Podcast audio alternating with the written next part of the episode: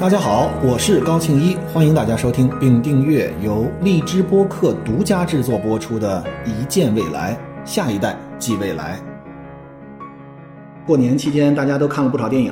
最近呢，我看了一个电影，让我有很大的感触。这个电影叫做《极魂》，一会儿可能会牵扯到有一部分的剧透。大家可以看完了这个片子，再来听这段播客，大家会可以反过来理解这个片子里面很多隐藏的技术逻辑。这个的核心思想是有一个著名的企业家叫王世聪，他得了癌症。之后呢，他的这个大脑就被转移到另外一个人大脑，然后另外一个人就成了他。那么自己杀了自己，算不算谋杀？这是这个片子的几个线索之一啊。但是这里面出了这样的一个话题，它是对它的 RNA 进行开发，做了一个 RNA 的药，或者说 RNA 的治疗方法，能够解决这个王世聪得到的这个脑癌。那么说到这儿呢，我先说一个。基于这件事情的一个想法，之前我们在疫苗那一期所提到了，我们叫做 mRNA，是一个叫信使 RNA，就是进了我们身体之后举了一个靶子，说什么样的，比如说有冠状的这种东西叫做病毒，你要把它杀死。那么实际上在对于癌症的治疗的时候，我们人身体为什么会有癌症？我们人身体其实都是 DNA 和 RNA 这些遗传密码来组成的。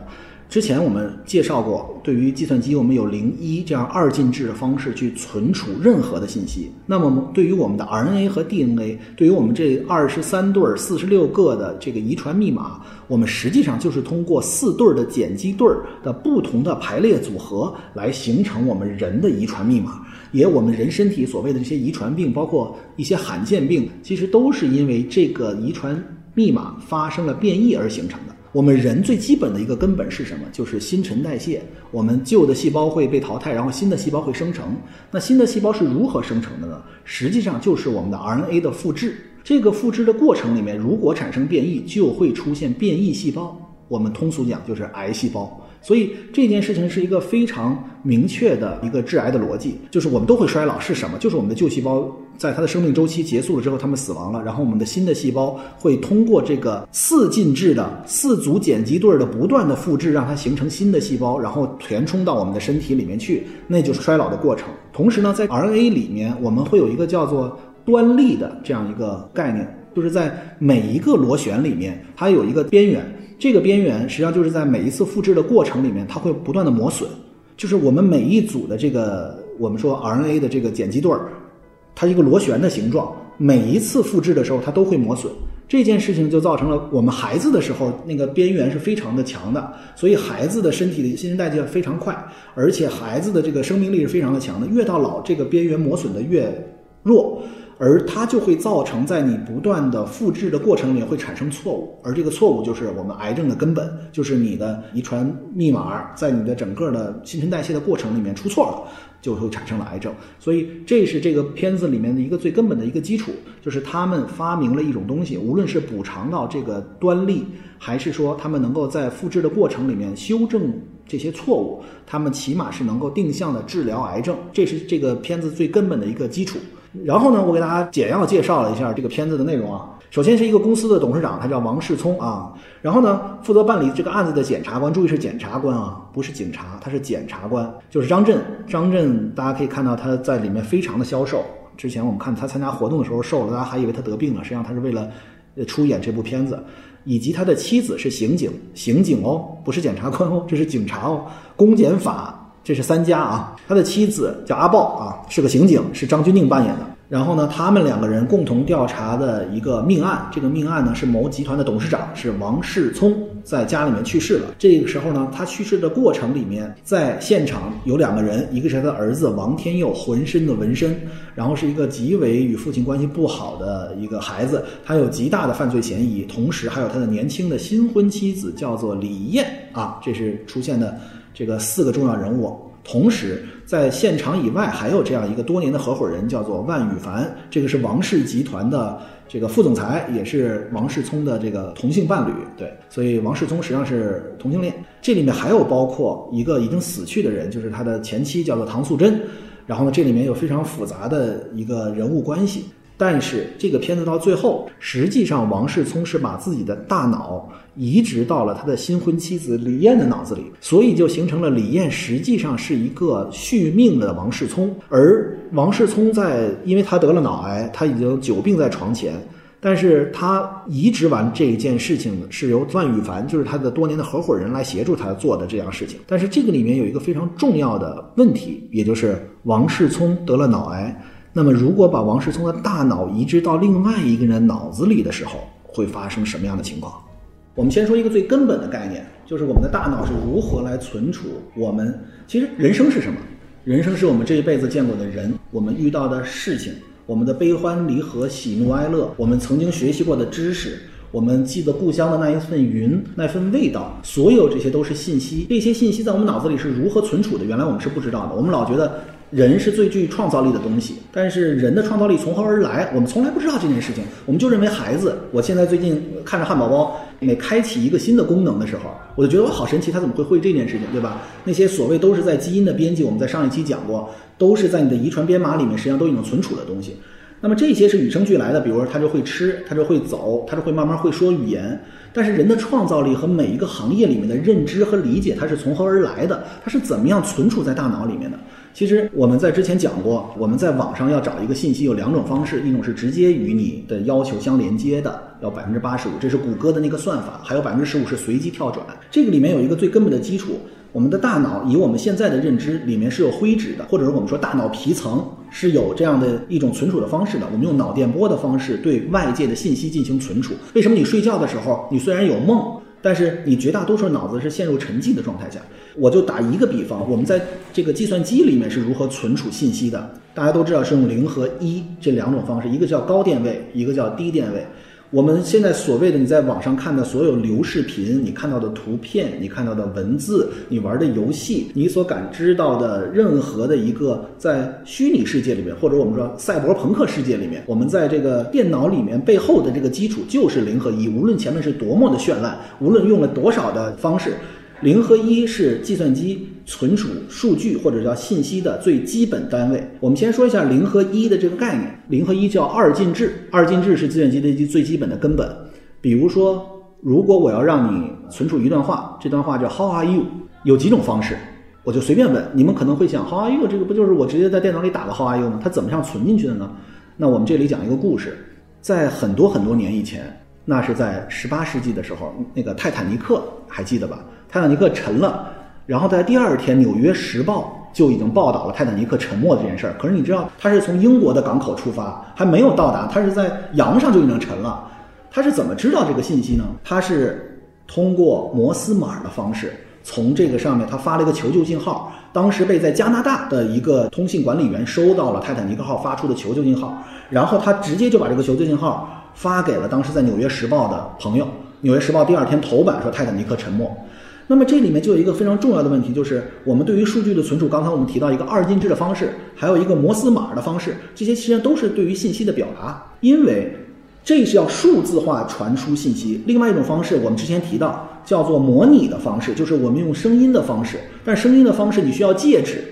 那么如果你没有一个介质的话，你就无法，比如我在船上喊救命啊，这件事情只有覆盖范围之内的人能够听见。但是通过摩斯码或二进制的方式，能够让更远的人听见，因为它通过波的传递比较远。好，那我们再说 How are you 这件事情有多少种方式可以表达？比如说，我随便举一个例子，英文只有二十六个字母。如果我们用一个手电筒的话，比如说你在山的这边，在山的那边有一个人，你说我要跟他对话，我用什么样的方式？我用手电筒摁一下是 A，摁两下哒哒，那个灯啪啪亮两下是 B。它它它，摁三下是 C，你是不是觉得这时候可以传输信息？最多那个 Z 我就摁二十六下，那边你说等会儿啊，我先开始，哒哒哒哒哒哒，那边一个 Z 一数二十六下，把 Z 写在上面，这实际上就是编码的方式。那么这里面就有一个问题，刚才我们说这 How are you？如果你要用这种 A 到 Z 用一下到二十六下，无论是手电筒的光亮，还是我们说通过那个，比如你发电报时候哒哒哒哒的那个方式。你需要弄多少线信号呢？需要一百三十一次。你这个 How are you？就是 H O W A R E Y O U，你需要一百三十一次这样打击，而且那边很容易弄混了，二十六次可能数成二十五次了。你在前面还好办一点，对吧？所以描述二十六个字母的方式是很低效的，而且会存在错误的。还有一种技术方式是，人为什么我们平时用十进制？因为我们有十个指头，这是一种很天然的方式。这个里面还有一个最根本。计算机里面有二进制，有八进制，有十六进制，哎，偏偏就没有十进制，为什么？因为说到那个根本，我们刚才所说了，计算机都是用零和一的表达方式来存储数据的。在这个里面，什么叫零和一？实际上，二进制是什么？就是一开始是零，然后下一个就是一。当我们要表示二的时候怎么办？就变成了一一，就进位了。我们再想想啊，十进制我们是什么？一二三四五六七八九，到了十就进了一位。你好好想，那个十。实际上，在你这位就成零了，而在下一位进到一了，没错吧？这就是每到十往前进一位，然后你再接着数，十一、十二、十三、十四、十五、十六，又到了十的时候，你就把它进的那一位变成二了，对吗？然后你九十九的时候怎么办？你每到九变成零的时候，都在它前一位进位，这是我们都能明白的十进制。二进制是什么？就是等不到十，两下我们就要进一位。当你零开始说到一的时候，当你说二怎么办？就变成一一。往前进一位吧。好，那你再往前三怎么办？一零零，对吧？你就要把这个一就变成零，往前进。这个大家可以完全不用管它，说这个怎么准确表达，因为二进制是一个其实很简单，就是你说任何一个数，我能马上用二进制给你表达出来，只要你轻松一算就行了。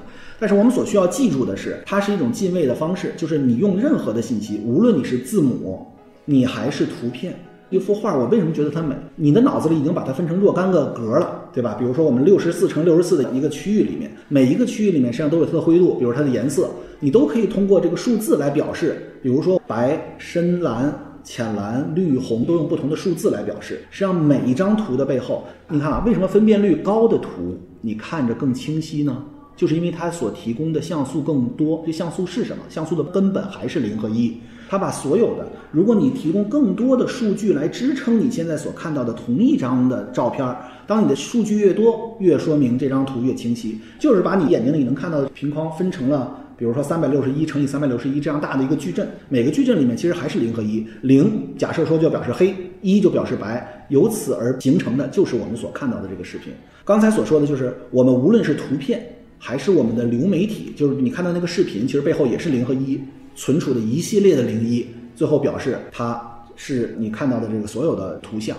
我们的文字也是一样，文字就跟编码似的。这里面又不得不说，这个编码就是举一个最简单的例子啊，文字、声音和视频的最后的根本都是一致的，都是信息的存储，都是零和一，对吧？这件事情我们已经说明白了，就是所有的信息。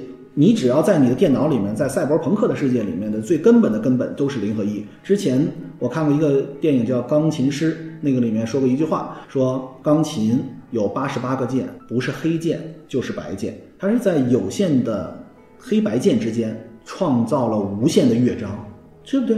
只有黑键和白键，只有这八十八个琴键，但是从巴赫到莫扎特，从贝多芬，每一个人都是在这个钢琴上面而施展出来了无限的创造力。这就是一个固定的组合，但是有无限种可能的根本，对吧？我当时看完出来之后，我说另外一句话，叫做计算机有一百零四个键盘，你的键盘上面有一百零四个键，当然了，键盘有幺零四的，有什么幺零八的，有不一样的，那就说明你键盘上面一共有多少个键。但是每一个键背后都是零和一，是高电位和低电位，所以键盘有一百零八个键，不是零就是一，它是用有限的零和一描绘了无限的世界。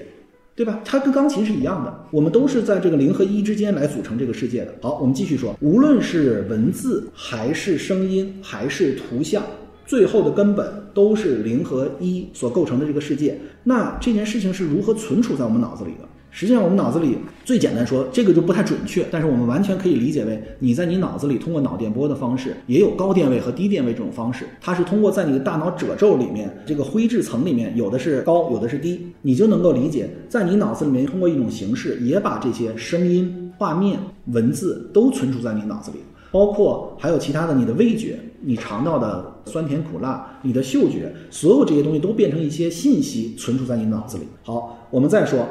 我们在这个电影里面，击魂它的一个根本逻辑是什么？它是能够读取出来这个人脑子里面的所有的记忆，把王世聪的脑子里面的东西提取出来，然后因为他得了脑癌，他这个主体马上就要不行了。原来我们说所谓脑机接口是读出你这一辈子的这个经历，然后把它放在一个另外的，比如说硬盘里面，对吧？你形成了一个虚拟人。但实际上它这个还更进一步，而且所谓二零三零年就能做到的是放在另外一个人的脑子里面形成了。我们再好好想啊。我之所以为我，到底是什么？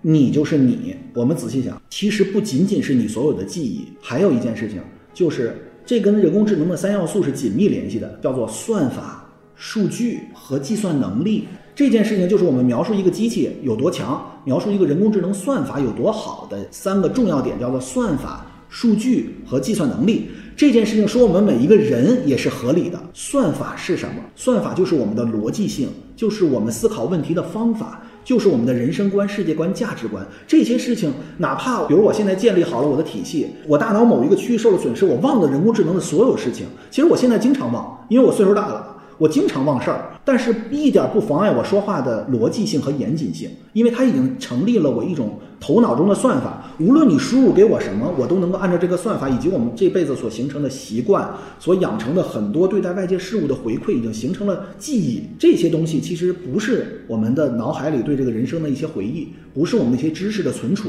而是一些方法。这就是算法。另外一个叫什么？数据。数据其实就是我们这一辈子所遇到的所有的事情。比如说，我看过的所有的书，我成体系性进行。的学习，我脑子里有很多关于计算机，从计算机基础到模式识别到复杂网络等等一系列我所形成的知识，这些就是我们的数据。还有我人生的体验，我们之前谈过多少次恋爱，我们有多少次失恋的痛苦记忆，我们知道电门不能摸，因为摸了会电死你。这些东西是通过我们的人生不断的积累的数据，这个也是人工智能现在所需要做的事情。一个人工智能。你可能告诉他说电门不许摸，他就知道我绝不能摸电门。但是他有一天他的更高智能的时候，他会说为什么我电门不许摸？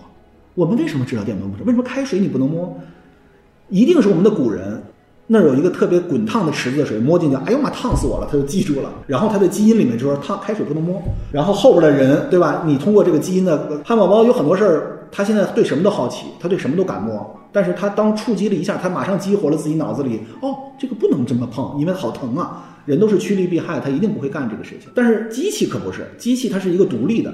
我严格执行你给我的所有的定好的规则。你说我不能干什么，我就绝不。他不会去探究一下我为什么不能摸这个事情。比如说他自己把手伸到一个电门里面，突然而得他的所有电路都毁了，他也不能遗传到下一代机器说，因为我做了一个实验摸了个电门，所以我这个一号毁了，二号你记着别摸。他没有这个脑子，对吧？所以。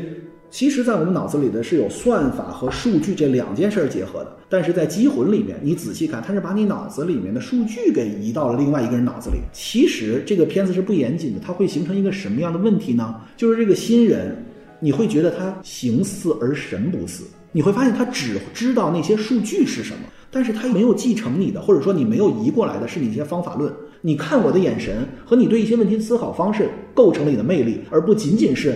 你跟我谈话的过程里面所表达的你的知识，说你的人生经历，也不是这具漂亮的身体。其实最后的根本人格的最大魅力在于他那些算法，是在于那些我遇到一个问题如何思考，或者说这样，它是弥补了或者说有效的组成了一个人的魅力，对吧？我们不能否定这个其他魅力也存在，但是更为重要的人其实是他背后那个算法。但是你看在《机魂》里面，他把他的脑子里面东西放到另外一个脑子里面。我觉得那个演员是非常好的，那个女演员是非常好的。她在后来坐在那个办公桌上，对吧？批阅公司的时候，她就像王世聪，很像，对吗？但是他没有说清楚，他的脑子里是如何把那儿拿过来的。我刚才还说提一个非常重要的问题，在于算法、数据和计算能力，还有一个叫计算能力。计算能力其实是什么？就是我们每一个人的体魄。其实你仔细想，每个人的精力是不同的。我真的觉得这个事儿不是说的，就是四十岁以后，我的体力真的是不支。我原来可能从早到晚不需要休息，脑子里高速的旋转，其实这就是我的计算能力，我的生物电流来支撑着我有很大的创造力。但是真的随着年龄的变大了之后，我真的觉得就是体力不济的结果在于脑子我经常不转或者要空转。我觉得我在思考，实际上我没有在思考，而没有或者以前的思考深度。这个其实就像计算机里面你用几何的处理器啊，你是英特尔的呀，还 AMD 的呀，你还是高通的呀，你还是骁龙的呀，它背后其实是一个。完全不同的计算能力，我们的大脑里面再回归到我们对大脑的认知和了解。首先，我们刚才介绍了，我们的大脑里面也是通过脑电波的方式，然后在一个存储介质那边是芯片，对吧？那边我们比如说闪存或者是我们的电脑的硬盘，它也是通过一种介质来存储信息，用零和一。我们的大脑。类似于芯片式的东西，就是我们大脑的灰质层，也就是我们大脑皮层里面的脑电波的方式，我们去存储这样的数据。我说的这些不准确，如果大家想知道这个准确的信息，完全可以到网上查我们是如何记忆的。但是我给大家举这个例子，是让大家能够理解我们的大脑是如何工作的。所以科普的严谨性和科普的准确性在这里，我放弃了准确性，对吧？所以大家只要大概记住了，我们脑子里有以一种类似于电脑的方式来进行存储，它的背后基础还是高电位和低电位的脑电波。然后我们有很多的记忆方式，因为算法是什么？我们又回到一个非常重要的问题：我们所形成的模式是什么？其实建模是最难的方式。而一个孩子成长的过程里面，他的人生观、世界观、价值观的成立，也是需要你不断的努力才有可能塑造起来的，而不是一个简单的知识。你好好想想，知识是最容易告诉他的，一加一等于二。一乘以二等于二，二乘以二等于四，四的开方等于二。这些知识你只要告诉他是没有争议性的，他一定会知道。但是当你告诉他你的价值观和人生观和你遇到一个事情的时候，通过什么样的事情，你应该去做什么样的操作，这个实际上就是基于数据以外进行的一个建模的过程。建模是什么呢？就建立一个模型。比如说，我们培养一个孩子善良，善良有很多种的表现方式，善良伪善也是一种善良。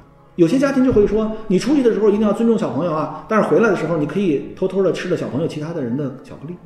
每一个人对待善良的理解是不同的，所以这是为什么我们说一个好的原生家庭和一个好的社会环境，小孩都是环境动物。小孩他在哪个环境下成长起来，就是他周围的人的潜移默化的影响。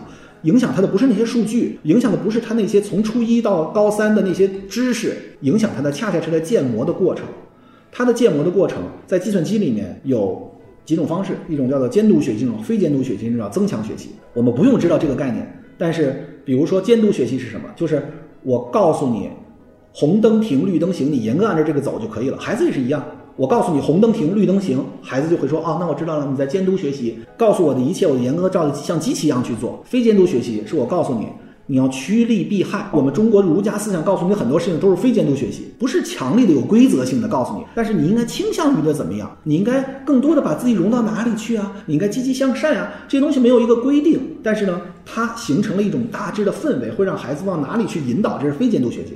更为重要的是第三种，叫做增强学习。其实让孩子在绝大多数情况下是在增强学习，是什么呢？你做对了我就奖励，你做错了。我就惩罚你这件事情，其实是中国家长更常用的一种方式。其实你仔细看，人工智能、机器学习的三种方法：监督学习、非监督学习和增强学习，跟你对孩子告诉你和我们的情理法是相对应的。监督学习就是法，绝不能违背。红灯就是停，绿灯就是行。不要问我为什么不能摸开水，爸爸告诉你就不能干。但是你不能把所有事儿都这样，你不能说你跟你周围的那个好朋友之间，你们两个小朋友之间出去玩，你坚决不能怎么样。过多的这样的东西，他会马上困扰，因为他在形成一种模式，他在尝试着把你说的话和他所遇到的环境建立在一起。因为你过多的监督学习是很强的要求，这些要求。既容易说，又很难去执行，这事儿特别麻烦。当孩子发现说你跟我说的话我很难执行的时候，他质疑的不是说我遇到的情况，质疑是你说的错的，对吧？你非告诉我说这件事儿，我听你了，我就不知道该怎么办了。机器也是，我听了你的，我不知道怎么办了，机器就乱了，对吧？然后就开始溢出了，然后机器就停顿了。你对孩子不能什么事儿都监督学习，就是我告诉你是和非。你会想，法律它是人生的底线，我只是告诉你别杀人。我没告诉你怎么做好人啊？为什么我还会有理和情的出现？这就是非监督学习和增强学习这两件事情。在这儿我说个题外话，就是我们对孩子的教育，我没有资格去说这个事儿。但是我起码在我的尝试的过程里面，我倾向于对孩子要分事情，知识性的东西是可以没争议的让他接受，但是我们形成的观点，一定要让他保留多样性，一定让他具有。自主培养自己的一个判断的能力，而这样的方式其实就是我们刚才所说的脑子里建立一种模型的形成的过程。这也就是我们作为一个人的主体反向对比机器，那就是我们的算法。这个算法的形成会蔓延更长的时间，因为那个数据是会迭代的。你会有新的知识进来，你会有新的朋友，你会有新的记忆，甚至很多东西我们已经不能再继续回忆起来我们当年记过什么。但是就是因为那个时候的培养而形成了今天的我们的这个算法。那么今天呢，我们简要给大家介绍了一下我们的大脑是如何存储我们这一辈子的悲欢离合、喜怒哀乐，我们见过的人，所有的记忆是如何在大脑中形成的。同时呢，我们给大家介绍了我们就像电脑的二进制的算法的一样，在大脑中通过脑电波的高电位、低电位，通过我们大脑的灰质的不同的方式，我们是能够存储很多的信息，通过零和一的方式。同时，我们给大家介绍了，对于人工智能有三个要素，叫做算法、数据和计算能力。这个事情其实在我们的人生里面也依旧的存在。我们一辈子学过的知识和我们遇到过的经历。存储在大脑里面，都可以叫做数据。但是我们通过我们人生的经历而收敛出来的方法以及建立的模型，其实就是我们对待这个世界的。方式，也就是我们的人生观、世界观、价值观和我们一切的方法论和我们所有的习惯，这些所构成的就是我们的算法。同时，我们还有一个大脑的思维能力和大脑的活跃度，这些是为了我们不同的神经元能够连接在一起所创造的价值而形成的计算能力。实际上，我们大脑和机器一样，都是拥有算法、数据和计算能力。我们在下一期继续来探讨我们这个故事，因为我发现了《极魂》有一个 bug。